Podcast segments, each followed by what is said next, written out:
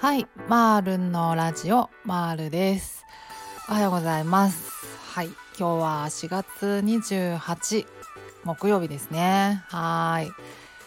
明日からゴールデンウィークっていう人は多いのかなと思いますけどどうですか？私はそうなんですイエーイって感じなんですけどまあねあの予定があるわけじゃないですけどね。まあただ仕事が休みっていうのはまあこんなに嬉しいもんかねって思いますよね。毎回ね。はい。まああの中日とかねあの平日あるからあのぶっ通しで休みっていう人もなかなかいないのかなとは思いますがあの休みの人も多いかなと思うのでね、ゆっくり休めるといいですよねと思いつつ今日はちょっとですね話が長くなりそうなんでサクッと本題に移ろうかなと思いますが、え今日のテーマはですね思考の展開の仕方みたいな話をしたいなと思います。はいもうこれはですねもう直すっていうのを前提に直すぞ治るぞっていうのをまあ目標にというかあの最終目標にねした場合にどういうふうに思考を展開していくのがいいのかっていう私が実際なんかどんな感じで思考を展開していったのかみたいなのも含めてお話ししたいなと思うんですけどまずですねまあ直し方の基本としてはやっぱり呼吸法を覚えることですよね。呼吸法で発作を鎮めるっていうことですね。沈める静まることをまあ知るっていうこととあと暴露療法を中心とした認知行動療法ですよね。うん。苦手なシチュエーションに少しずつチャレンジしていくことですね。うん、でその際にあの呼吸法が大いに役立つはずですね。うん、プラスまあもともとのですねあの疾患の原因がまあ主にストレスと言われているのでストレス全くないのに疾患出ちゃったっていう人はまあいないのかなって本当に思いますよね。うん、うん、まあストレスが全くない人自体がいないのかもしれないですけど、うん、まあストレスって言われてますね。それはまあ心身的なものも、えーと、身体的なものも含めめちゃくちゃ疲れてるとかそういうま肉体的なストレスですよね。も含めてまあまるっとストレスが原因って言われてますがまあそのストレスをケアするっていうのももちろん大事になりますよね。ストレスがねあの溜まりっぱなしだったら治るもんも治らないのでストレスのこう出どころはどこなのかっていうのとかをまあクリアにしたりでそれが分かったらそれをまあいかに排除するかっていうことに力を入れたりっていうのはあの絶対大事だと思いますね。うん、でまあ直し方はまあざっとこんな感じだと思うんですけどまあとにかくですね基本の直し方を、えーとまあ、できるだけ忠実にコツコツやっていくっていうのがまああの一番回復への近道だと思うんですよ。うん、なんかコツコツやらないといけないからすごいなんか遠回りしている感じはするかもしれないですけどあの実際のところは一番近道だと思うんですね。うん、でそのまあだからコツコツやるやり続けるモチベーションをいかに保つかみたいなところもやっぱり大事になってくるかなとは思いますけどまあともあれですねやらないといけないとまず。でまあやり続けるにはどうすればいいかってことですね。うん、であの例えば呼吸法とかに関しても何回かやってみたんだけど全然効かないぞと。なんか効果感じられないぞ。っていうからやめるやめてしまう。他の方法を考えるっていうのじゃなくてじゃあどうやったら効果を感じられるようになるのかっていう風な思考にあの展開する。うん、で私の場合はですね私の場合まあ呼吸法に関してはあの結構すぐ効果感じられたからあのそこまでねあの対策は必要なかったんですけど、まあ、それでもやっぱりもうより一層、まあ、効果を享受したいと思ってあの、まあ、よりあの効果的な呼吸は模索して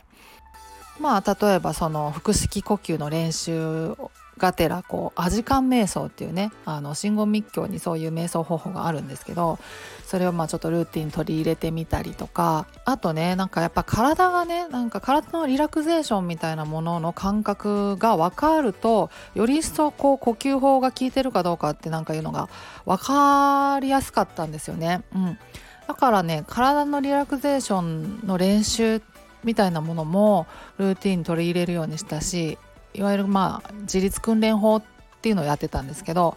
まあ、そもろもろちょっとあのツイッターで見てもらうか私のブログにも書いてたかな、うん、と思うんですけどまあまああのググってもらったらあの情報出てくると思うんで気になる方は是非はい。まあそんな感じで、まあ、呼吸法に関してはやってあとですね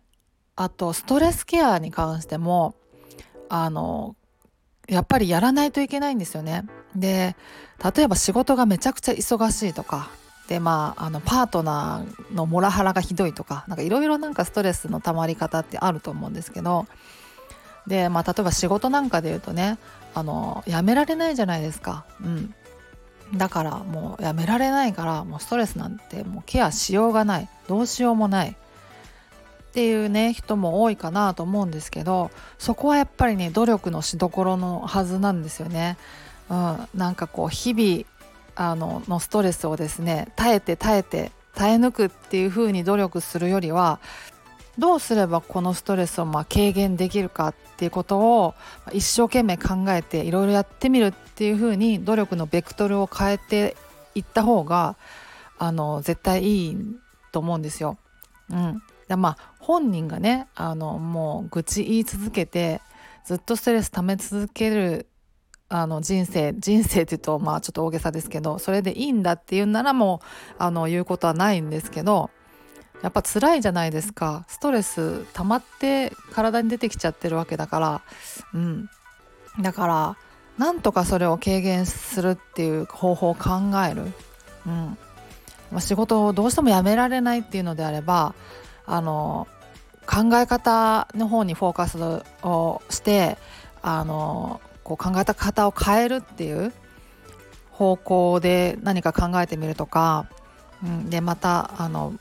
会社以外のところにコミュニティをねあの作ってそっちであのそっちの比重をこう持ってってあの会社のストレスを軽減させるとかいろいろまあ方法は考えられると思うんですけど、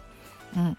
それをもう本当に一生懸命考えるそこはもう一生懸命考えどこだと思うんですよね。うん、私もねあのストレスケアはねやりましたけどやっぱりまあ対象となるこう人物からこう距離を置くみたいなことを頑張って、まあ、距離をね置ける環境だったから私の場合は。うん、あとねやっぱ考え方も変えなきゃいけないなと思ってまあまあアドラー心理学とかねそういうのをまああの本読んだりとかしてやったりとかそんな感じでやりましたね。うんうん、でねあの自分のその考え方を変えるっていうこと自体がになんかこうあの抵抗があるとかいう話も聞いたことがあるんですけど、まあ、そこで意地張ってる場合じゃないしなとか思うし、うん、あの